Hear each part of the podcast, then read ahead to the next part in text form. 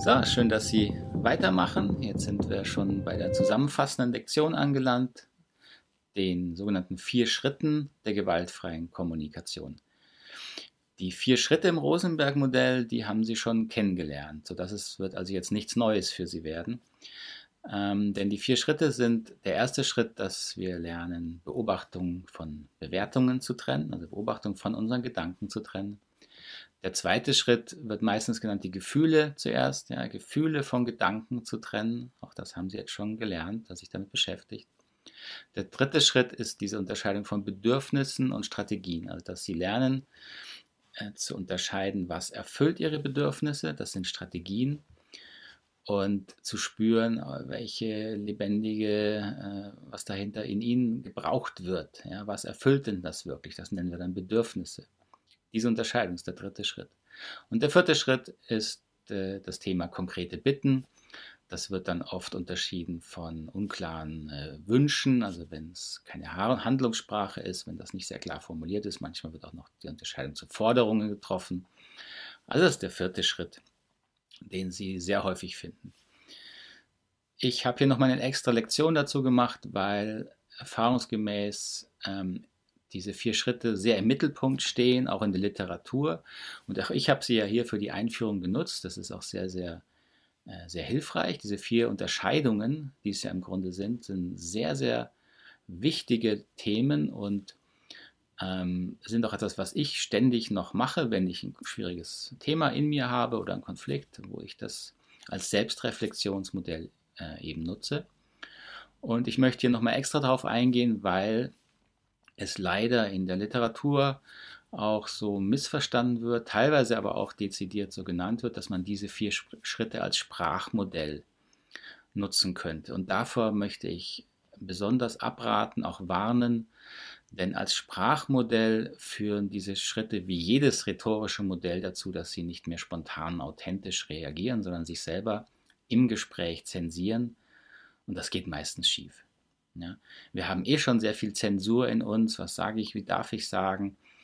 Ähm, wenn da jetzt noch etwas zusätzlich dazukommt, äh, mit dieser sehr komplexen Fragestellung auch, ja, ist es jetzt ein Gefühl oder ein Bedürfnis, ist das eine Bedürfnisstrategie, da müssen Sie viel zu viel nachdenken, das wird verkrampft, das wird unauthentisch ähm, und führt dann genau zum Gegenteil dessen, was wir ja durch das Rosenberg-Modell eigentlich erreichen wollen, nämlich einen Weg, wie wir authentischer werden, uns besser fühlen, mit unseren Bedürfnissen auch dafür eintreten können und mit anderen Menschen äh, einen guten Kontakt halten können, auch ihre Bedürfnisse wirklich verstehen können. Also das wird auch, was oft genannt wird, dass wir die Verbindung, den Kontakt zu Menschen verbessern wollen. Genau das wird meistens erschwert, wenn Sie das vier Schritte, die Vier-Schritte-Methode als ein Sprachmodell einbringen wollen.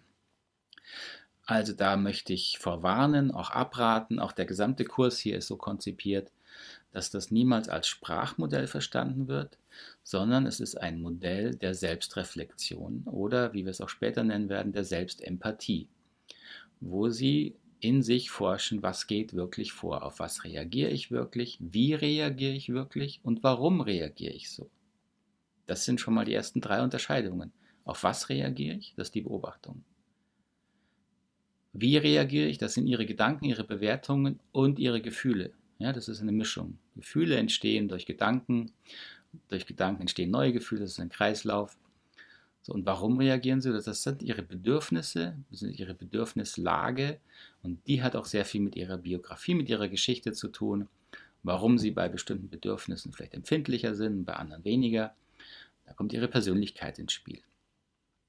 Also dazu dienen diese vier Unterscheidungen und sehr, sehr selten, ich würde fast sagen niemals, habe ich sie auch als Sprachmodell genutzt. Sehr, sehr selten. In Ausnahmefällen, zum Beispiel in Konflikten, ist es manchmal hilfreich, dezidiert äh, die Beobachtung auch zu nennen. Ja? Ähm, auch zu, vielleicht auch meine Bedürfnisse, meine Worte zu fassen, aber das sind Ausnahmen. Im, Beispiel im Berufsleben werden sie sehr selten über Gefühle und Bedürfnisse reden wollen, weil sie sich da meistens nicht so vertraut fühlen. In der Partnerschaft mag das anders aussehen. Aber auch da rate ich dazu, ähm, verwenden Sie nicht Gefühlsbegriffe, Bedürfnisbegriffe. Deswegen bin ich auch kein Freund von diesen Listen, Gefühlslisten, Bedürfnislisten. Sie haben hier eine Anleitung bekommen in der bisherigen äh, Lektion, wie Sie äh, mit Ihren Gefühlen Kontakt bekommen und dann können Sie die auch aufschreiben, so dann machen Sie sich Ihre eigene Gefühlsliste. So lernen Sie sich besser kennen und dann ist das authentisch und machen Sie sich Ihre eigene Bedürfnisliste. Wie beschreiben Sie Ihre Bedürfnisse? Dann haben Sie eine, eine stimmige, für sich stimmige ähm, Beschreibung, ja, mit der Sie gut umgehen können. Ähm, und deswegen verwende ich äh, auch keine dieser Listen in meinen Ausbildungen.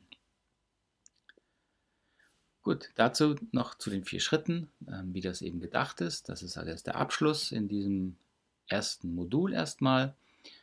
Ähm, und im nächsten Modul geht es dann weiter zum Thema Empathie. Dann bis gleich.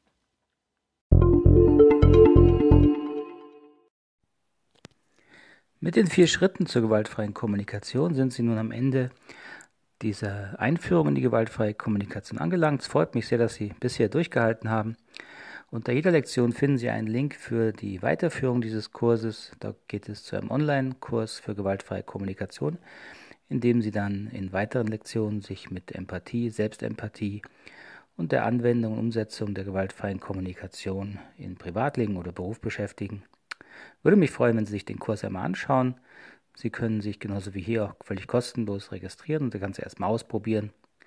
Vielleicht sehen wir uns dort wieder. Bis dahin, vielen Dank, auf Wiederhören. Tschüss, Markus Fischer.